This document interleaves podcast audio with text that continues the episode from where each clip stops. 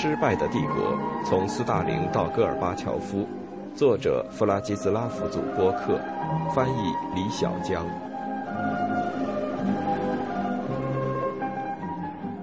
政治局与里根。克里姆林宫有关波兰问题的秘密辩论，是与另一场不愉快的讨论部分的交织在一起的，那就是怎样对付里根政府向苏联的挑衅。理查德·库克林斯基上校是潜伏在华约军队司令部的美国间谍。从他那里，里根对苏联的波兰问题上面临的压力了解得一清二楚。那位总统把实行军事管制视为人身侮辱，他决心对苏联施以最严厉的惩罚，并充分利用苏联在经济上遇到的种种问题。一九八一年十二月之后。里根敦促西欧各国下令禁止建造从乌连戈伊到西欧的洲际石油管道。这项工程是苏联未来增加石油收入的支柱。最后，西德与法国没有支持美国的制裁，就像一位俄罗斯学者指出的那样，里根输掉了与苏联较量的第一个回合。不过，这条石油管道的建设还是被延误了几年关键时间。与此同时，中情局局长威廉·凯西与国防部部长卡斯帕·温伯格批准了一些非常具有挑衅性的秘密行动，包括在苏联边境和苏联海军基地附近的军事演习，以此向克里姆林宫施压。里根政府还游说沙特阿拉伯和其他欧佩克成员国，大幅降低世界石油价格。美国政府中的强硬派的这些被揭露出来的行为有可能被夸大了，但它还是说明美国向苏联人施压的力度是二十世纪五十年代以来前所未有的。对安德罗波夫来说，里根政府的种种举动是一种不祥的预兆，就跟美国当时心怀恐惧一样。这位克格勃首脑也开始警告说。华盛顿政府正在企图把整个国际关系的发展推到一条危险的道路上，从而加剧了战争的危险。一九八一年五月，安德罗波夫请勃列日涅夫参加克格勃官员的秘密会议，并当着他的面说，美国正准备对苏联发动突然的核打击。这令与会者大吃一惊。他宣布，从现在起，将由克格勃与格鲁乌合作。建立新的战略预警系统。这个新的情报行动的代号为 RUAN，取自俄文“核导弹攻击”的首字母。心存疑虑的专业情报人员误以为这个荒谬的想法是出自乌斯基诺夫与军方。实际上，军方从二十世纪七十年代起就不再认为美国随时会发动袭击。谢尔盖·阿赫罗梅耶夫元帅后来回忆说。他认为当时的局势虽说困难，但也不是处处都是危机。事实上，RYAN 是安德罗波夫自己的主意。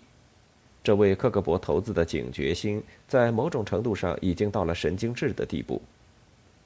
巴巴罗莎行动和冷战初期的种种景象又浮现在他的脑海中。安德罗波夫希望刺激一下死气沉沉的苏联官场与社会。然而，勃列日涅夫反对彻底的改弦更张。这位总书记颠来倒去的念着缓和的祷文，希望有朝一日美国也会投桃报李。政治局有许多人希望里根回到现实中来，与苏联合作。勃列日涅夫希望用一些象征性的姿态安抚一下西方的公众舆论，便在1982年6月发表讲话，承诺不首先使用核武器。很快，乌斯基诺夫也公开宣布，苏联并不指望在核战争中取得胜利。这实际上等于是放弃了二十世纪六十年代进攻性的军事原则。一九八二年十一月十日，列昂尼德·勃列日涅夫在睡梦中去世了。苏共政治局几乎立即就宣布，由六十八岁的尤里·安德罗波夫担任新的苏联领导人。这是克里姆林宫的领导层首次避免发生此前那种接连使之受到严重破坏的阴谋和权力斗争。冷战的紧张局势肯定是其中的原因之一，但还有一点，这位克格勃领导人得到了乌斯基诺夫和格罗米科的全力支持。只是对安德罗波夫来说，可悲的是，他此时已是肾病晚期。安德罗波夫对里根始终怀有疑心。当里根给勃列日涅夫去了一封亲笔信，建议讨论核裁军问题时，安德罗波夫和克里姆林宫统治集团三驾马车中的其他人都认为这是一种骗人的姿态，而未予理睬。在此期间，美苏关系又一次陷入低谷。一九八三年三月八日，美国总统放弃了先前历届政府惯用的辞令，至少在公开场合不会去挑战苏联政权的合法性。说苏联是邪恶帝国。一九八三年三月二十三日，里根又扔出一颗炸弹，宣布实施战略防御计划，目的是让所有核武器都不起作用而作废。对苏联军方和克里姆林宫的各位领导人来说，这听上去就是要让苏联的所有弹道导弹失效，并无法招架住美国的第一波打击。与里根的邪恶帝国演说以及战略防御计划相比，美国军方和情报机构在世界各地的行动更是加重了安德罗波夫的不安全感。一九八三年四至五月份，美国的太平洋舰队在一次大规模演习中，对苏联的海上监视与预警系统的薄弱环节进行了刺探。美国人还模拟攻击了载有核导弹的苏联战略潜艇。克里姆林宫针锋相对，在世界各地举行了一系列紧张的军事演习，包括就各种战略核力量的动员与合作而进行的首次全面演习。在这样的背景下，1983年 RYAN 行动也是势头不减，所有在国外的克格勃特工人员都接受了长期行动任务，刺探北约对苏实施核弹攻击的准备情况。里根政府的一些资深成员事后把该计划视为苏联行为随后发生变化的根源。中情局的罗伯特·盖茨认为，战略防御计划对苏联政军领导层的确产生了重大影响。他把开支巨大的新军备竞赛的前景摆在了他们的面前，而且在展开竞赛的领域，苏联几乎无望进行有效的竞争。盖茨相信。战略防御计划甚至让苏联领导层中的某些保守分子也确信，苏联必须进行重大的内部变革。实际上，苏联反击的雄心要大得多，政界和军界并没有觉得要大难临头。由物理学家叶夫根尼·韦利霍夫领导的、由科学家和专家组成的军控谈判小组得出的结论是：里根的战略防御计划很可能并不需要立即采取反制措施。但是这一结论并没有结束争论。苏联军方意识到，从长远来看，战略防御计划可以推动新军事技术的发展。乌斯基诺夫对战略防御计划非常感兴趣，他与苏联科学院院长阿纳托利·亚历山德罗夫一起，启动了一项长期计划，回应里根的挑战。在军工综合体内部也有一些人，包括格尔什·布德克尔院士。和导弹设计师弗拉基米尔·切洛梅拿出了几种苏联版战略防御计划的方案。里根政府在向国会兜售战略防御计划时的理由是，该计划在两年内就会迫使苏联人按照美国人的条件开始和裁军谈判。不过，事态的发展在一开始却完全相反。安德罗波夫上任没几天，就发起了反腐败运动。目的是整肃纪律和保持爱国主义警惕，而且他还对苏联国内那些自觉或不自觉地充当外国利益集团代言人，并散布各种各样小道消息和谣言的人提出了最后警告。这可不是个好兆头，就像过去常有的那样，这项展示强硬与警惕的政策在精英与民众中激起了广泛的积极回应。米哈伊尔·戈尔巴乔夫后来说，他不赞成安德罗波夫的强硬路线，但在1983年的时候，他对此可是全心全意的支持。军方、克格勃官员以及许多外交人员都支持安德罗波夫的运动。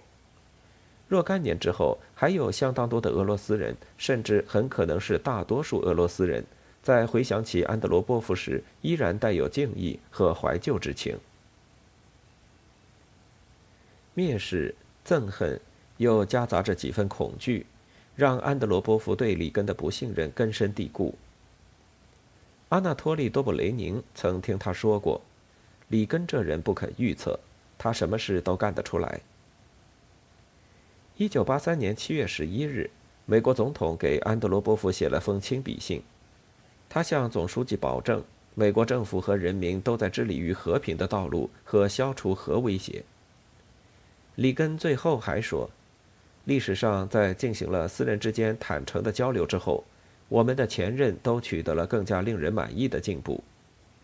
如果你希望进行那样的交流，我随时恭候。”总书记在小范围内把这一主动示好解读为欺骗和想让苏联领导层迷失方向。安德罗波夫礼貌而正式的回了信，但并没有理睬里根的主动示好。华盛顿越是施压，政治局的立场越是强硬。在一九八三年九月，大韩航空零零七号航班被击落事件中，战争的神经绷到了最紧。当时，一架大韩航空的波音七四七客机于九月一日在千岛群岛上空偏离了航向。而那里是苏联环形防线的重要组成部分。极度紧张的防空司令误以为它是一架美军间谍飞机，而下令苏军喷气式战斗机将其摧毁。已因肾功能衰竭而住院的安德罗波夫受乌斯基诺夫和军方的误导，决定公开否认这一悲剧性的事件。他们向他承诺，美国人永远不会发现事情的真相。那么多人的丧生和克里姆林宫的搪塞，让里根与国务卿乔治·舒尔茨目瞪口呆。但中情局、五角大楼及新闻界的其他许多人都决心在宣传上打败这个邪恶帝国。苏联对事件的否认，为他们提供了绝佳的机会，可以在全世界面前揭穿苏联人谋杀无辜平民的真面目。由里根政府精心策划的世界性的仇视苏联的运动。成了压倒安德罗波夫的最后一根稻草。此时，他已是一个满心苦涩的垂死的人。九月二十九日，《真理报》发表了他关于苏美关系的告别讲话。安德罗波夫告诉苏联人民，为了确保美国在世界上的统治地位，里根政府选择了一条危险的道路。他指责韩国客机事件是由美国特务精心策划的挑衅行为。并责备里根本人使用了在国际关系中不允许的宣传伎俩。接着这段话很有力量。如果说人们对美国县政府的政策向好的方向转变还存在过幻想的话，那现在这些幻想已经被完全打消了。从1983年的最后几个月来看，安德罗波夫的可怕的预言似乎是应验了。九月底。苏联卫星监视系统多次报告，美国大量发射洲际弹道导弹。虽然后来证实这都是些假警报，但气氛还是越来越紧张。十月底，美国海军陆战队入侵加勒比海的格林纳达，并推翻了莫里斯·毕肖普的马克思主义政府。十一月，北约军队开展了代号为“优秀射手”的军演，而在苏联情报人员看来，这几乎等于是准备马上进攻。此外，第一批潘兴导弹也不顾声势浩大的反战示威以及西方公众舆论的深刻分歧，开始抵达西德的美军基地。十二月一日，克里姆林宫多次向华约各国政府发出警报，苏联领导层告诉他们，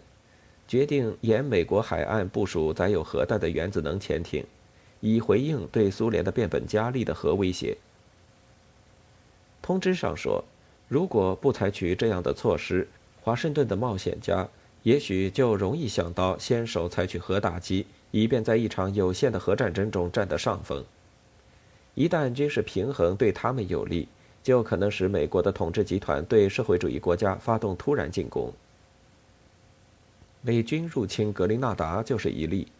它说明美帝国主义为了满足其腐朽的阶级利益，可能不惜发动全面战争。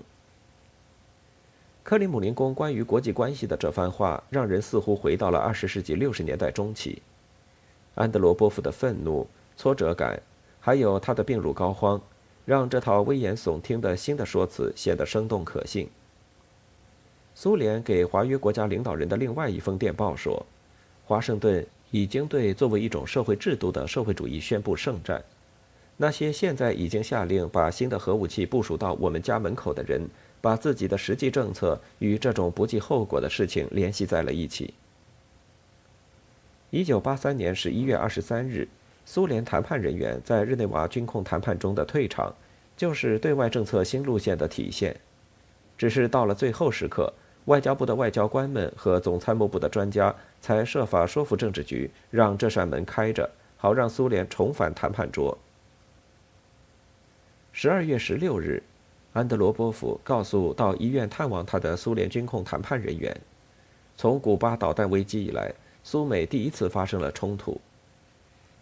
他指责里根政府处心积虑要在阿富汗放苏联人的血。安德罗波夫对苏联从那里撤军不感兴趣。这位垂死的领导人若有所思的黯然地说：“如果我们让步，失败就不可避免。”在此期间，里根也注意到情报工作和西方和平运动引发的紧张气氛。觉得该是与苏联人谈判的时候了。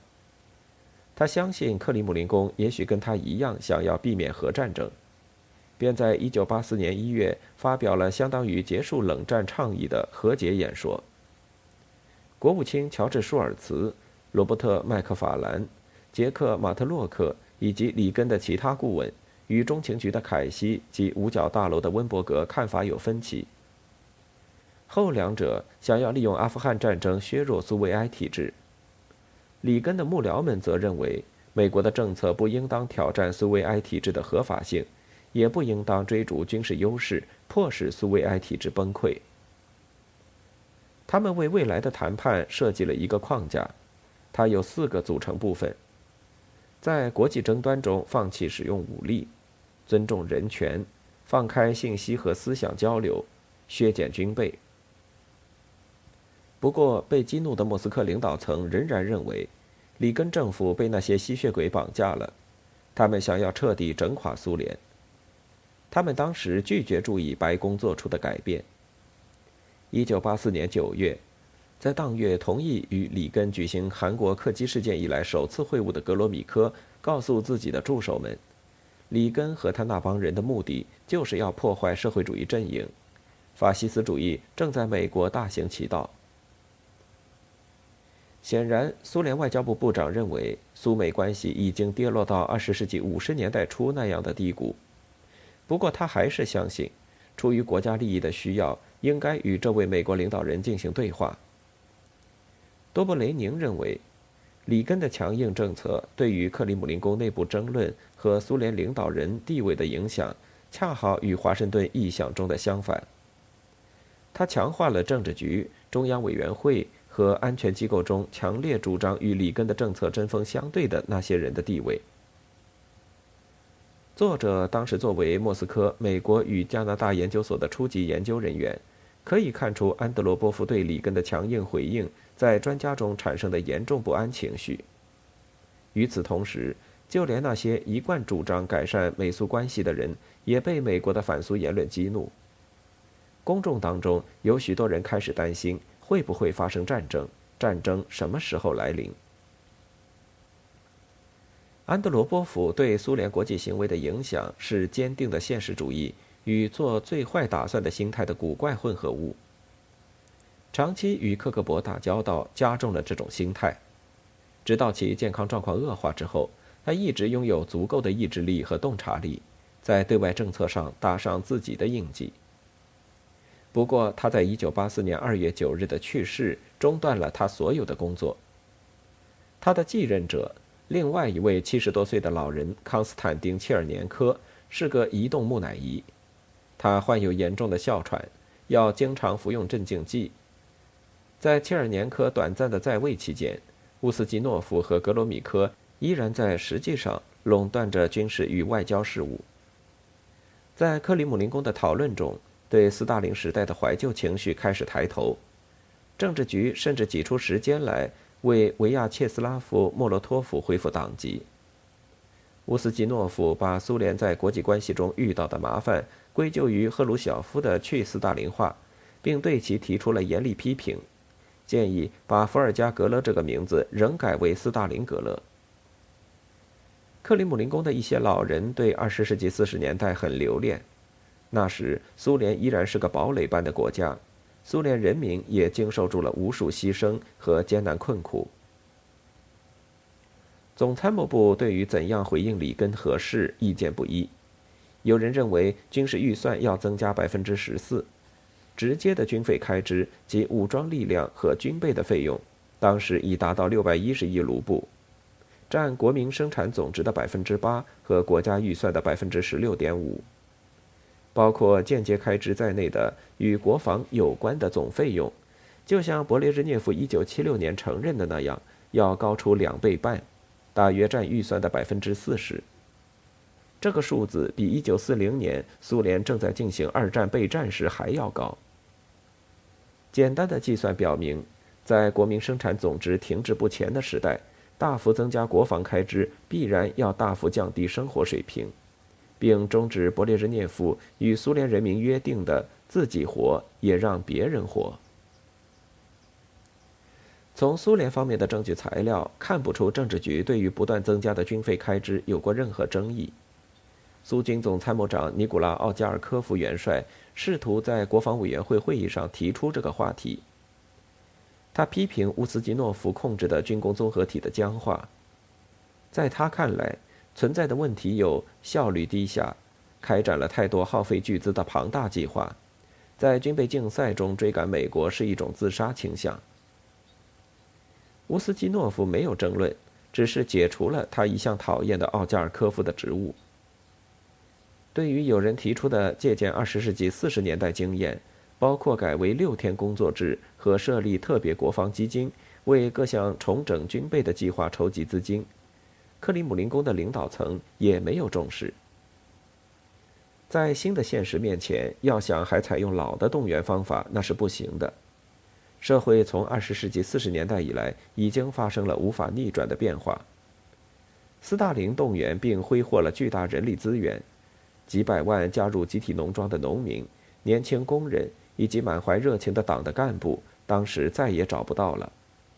在受过教育的青年精英中，几乎看不到理想主义影子，取而代之的是犬儒主义、对享乐的追求和没有得到满足的消费主义。